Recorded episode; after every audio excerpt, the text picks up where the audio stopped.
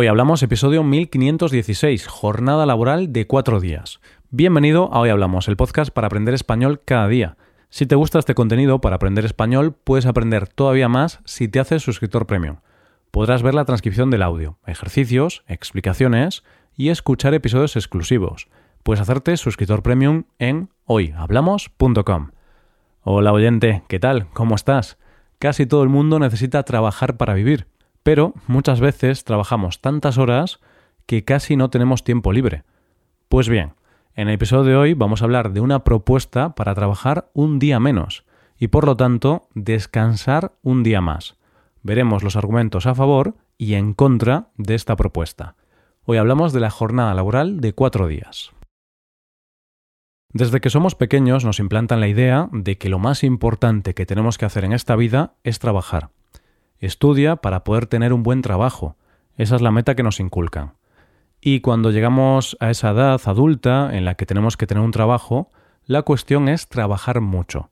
Al principio casi trabajas gratis para ir engordando el currículum y tener experiencia. Y luego, al menos en España, existe la creencia de que se nos valora más en el trabajo si trabajamos muchas horas, incluso alguna más que lo que marca el contrato.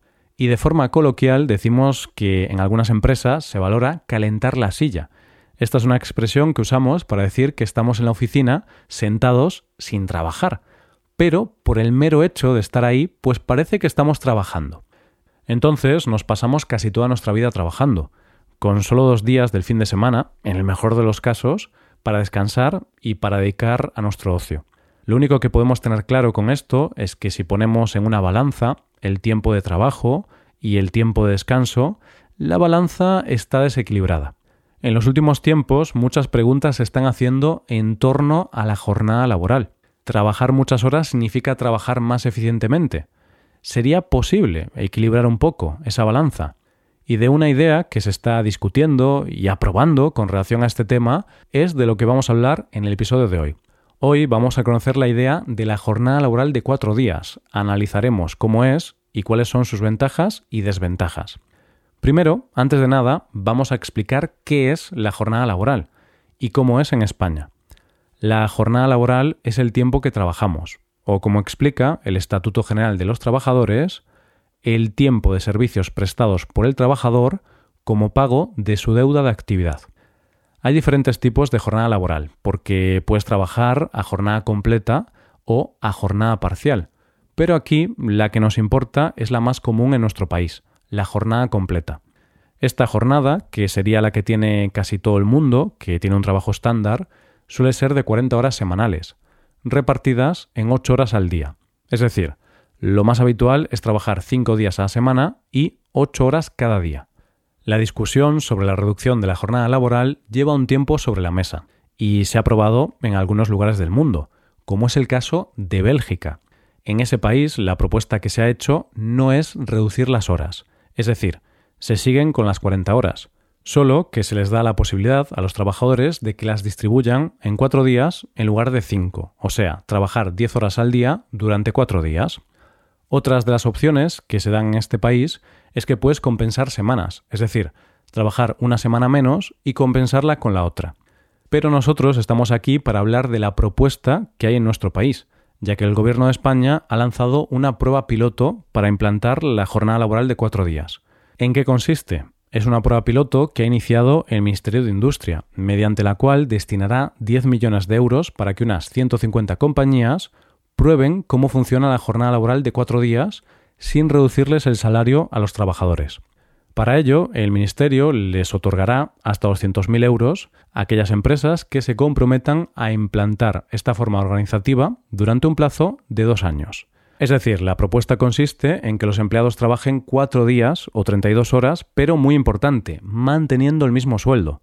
Hay que aclarar que esta prueba piloto es de la que más se está hablando porque es a nivel nacional y es la más grande realizada en España hasta la fecha. Pero es cierto que hay otras pruebas. Por ejemplo, una también a nivel institucional realizada en la comunidad valenciana y otras a nivel particular de ciertas empresas que ya están trabajando este modelo. Un ejemplo es la empresa de marketing digital Good Rebels, que cuenta con 150 trabajadores. Según cuenta su director ejecutivo, desde que se trabaja cuatro días, ha visto crecer sus beneficios en un 30%, y ha aumentado la productividad y han logrado un mayor número de ventas por persona. Pero dice él que esto no solo es por la jornada de cuatro días, sino que también es debido a los cambios de hábitos por la pandemia. Como explica él, cambiaron los hábitos, se impuso el teletrabajo, pero cambiaron sobre todo los hábitos de nuestros clientes. Ya no esperaban que estuviéramos todo el rato en sus oficinas. La instauración de la jornada laboral de cuatro días es algo que se está probando y que puede que algún día llegue a establecerse. Pero, ¿cuáles son sus ventajas y sus inconvenientes? La principal ventaja que se pretende conseguir con esta jornada laboral es incrementar la productividad. Y es que si la empresa en la que trabajas te obliga a tener como mínimo el mismo resultado que cuando trabajabas un día más, tú tendrás que aumentar tu concentración y tu productividad. Es decir, si tienes que hacer lo mismo en menos tiempo, tendrás que ser más eficiente en el tiempo que tienes. Otro de los beneficios que se busca con la reducción de la jornada es la reducción del estrés en los empleados. Es lógico pensar que si en lugar de descansar dos días se descansan tres, hay más tiempo para ocio, para la vida personal, para descansar, y por lo tanto se podría reducir el estrés. Pero la reducción de estrés no es algo solo beneficioso para la persona en sí, sino que es mejor para su productividad, para el sistema sanitario, que tendría menos bajas laborales, y además habría menos accidentes laborales, ya que muchos son provocados por el estrés. Sin duda, otros grandes beneficios que se buscan con esta reducción es mejorar la conciliación. El tema de la conciliación familiar es uno de los grandes problemas a solucionar en el mundo laboral. Con esta reducción de jornada será más fácil poder pasar más tiempo con la familia, los hijos y los familiares a cargo. Otra de las posibles ventajas es que podría aumentar el empleo. Y es que si tú tienes una empresa de marketing, como vimos antes, en ese caso sí puedes permitirte cerrar un día a la semana. Pero, ¿qué pasa si tu empresa es un bar, por ejemplo? Pues que para cubrir esas horas tienes que contratar a más trabajadores, con lo cual esto traerá más ofertas de empleo y más gente trabajando. Pero claro, no todo es color de rosa. ¿Cuáles son las desventajas o los inconvenientes de este tipo de jornada laboral? La principal desventaja que puede tener esta jornada de cuatro días es que la empresa tiene que seguir pagando lo mismo por menos horas de trabajo. Y claro, algunos estudios dicen que se aumenta la productividad, pero la empresa debe confiar en que eso ocurra. Nadie garantiza que aumente la productividad. Estos estudios son limitados y no se han realizado en todos los sectores. Por tanto, quizá en algunos sectores o empresas sí se puede aumentar la productividad de los empleados, pero en otros sectores o en otras empresas quizá no. Si no se aumenta la productividad, muchas empresas no se podrán permitir pagar el mismo salario por menos horas de trabajo. Y posiblemente, en este contexto, implementar esta jornada laboral sería malo para la economía y provocaría el cierre de empresas que no pueden pagar el mismo salario sin ver aumentada su productividad por empleado.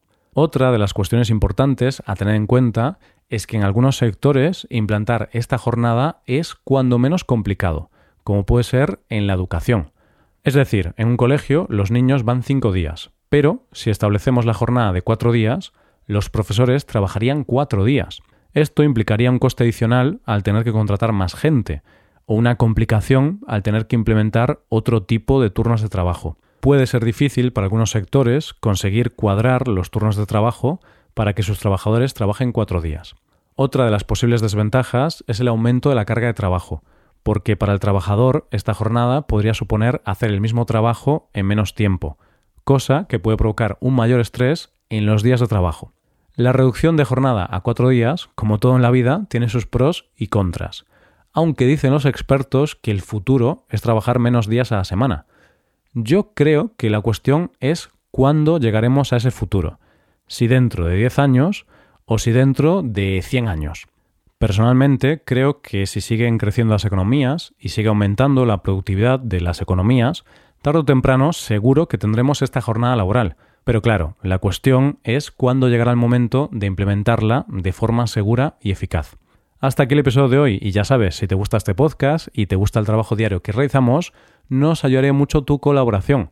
Para colaborar con este podcast puedes hacerte suscriptor premium.